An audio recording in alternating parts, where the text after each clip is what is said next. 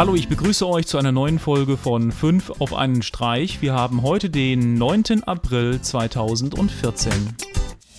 In meinem ersten Thema geht es heute um die entdeckte OpenSSL-Lücke. Ich habe als erstes einen Link, der kurz darlegt, worum es bei der Lücke geht und was ihr in dem Fall machen könnt. Außerdem eine weitere Seite, über die ihr testen könnt, ob euer Server noch betroffen ist. Dass ein neues Zertifikat zum Einsatz kommt, sieht man häufig, wenn man E-Mails gesichert abfragt. Hier wird kurz das neue Zertifikat angezeigt. Durch die aufgetauchten Datensätze und jetzt auch noch diese SSL Lücke wird man langsam schon ziemlich paranoid. Das Beste ist, Passwörter nie mehrmals verwenden und Passwörter bei wichtigen Seiten regelmäßig rotieren.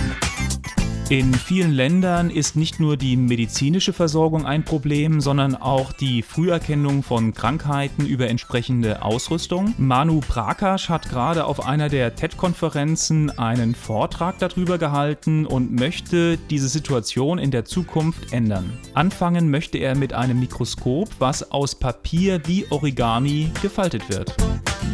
Die meisten Smartwatches, die momentan vorgestellt werden, müssen mit einem Smartphone gekoppelt werden, um an Daten zu kommen. In dem Video, was ich euch verlinke, zeigt Will I Am, wie seine Smartwatch das Ganze ändern soll. Keine der aktuellen Smartwatches kann mich wirklich überzeugen, aber ich bin auf jeden Fall für zukünftige Innovationen offen.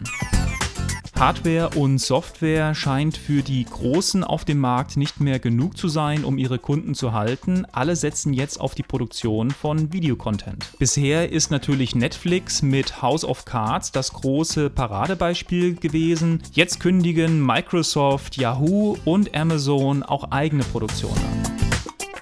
Und zum Abschluss eine Neuigkeit zum Raspberry Pi. Und zwar gibt es ein neues Modell, was gerade in der Entwicklung ist, das Pi Compute Module. Und zwar wurde der Pi auf die Größe und den Anschluss eines DDR2 SODIMM Speichermoduls reduziert. Das Ganze hat keine eigenen Anschlüsse mehr, dafür gibt es ein Open Source Breakout Board, an den eben das Modul angeschlossen werden kann. Preislich soll das Ganze wieder um die 30 Dollar liegen.